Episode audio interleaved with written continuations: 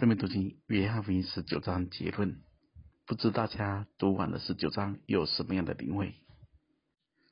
这一章讲的就是十字架，死亡前的必须。十字架的意义就是使无罪的代替有罪的，这是神永远的旨意。借着宗教的审判、政治的审判，将主的无罪显明出来。而十字架的口号就是除掉他。主钉十字架的地方就是髑髅地，那是死亡之地，就是要将主置于死地。这是十字架的口号，对付己，除掉己。而十字架的名号上面挂的牌子就是犹太人的王。犹太人的王是不被世人接受的，也不被地上的犹太人接受的。只有真犹太人，只有真选民，才会接受主耶稣是王。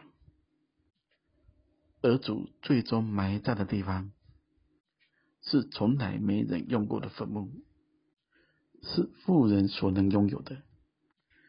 那就是说，主是尊贵的身份，那是王者的礼遇，而十字架的功效是，主的里衣外衣都满足了人的需要，而在十字架底下，看了，你的母亲，看了，你的儿子，带下的恢复的人与人之间全新的关系，因着主。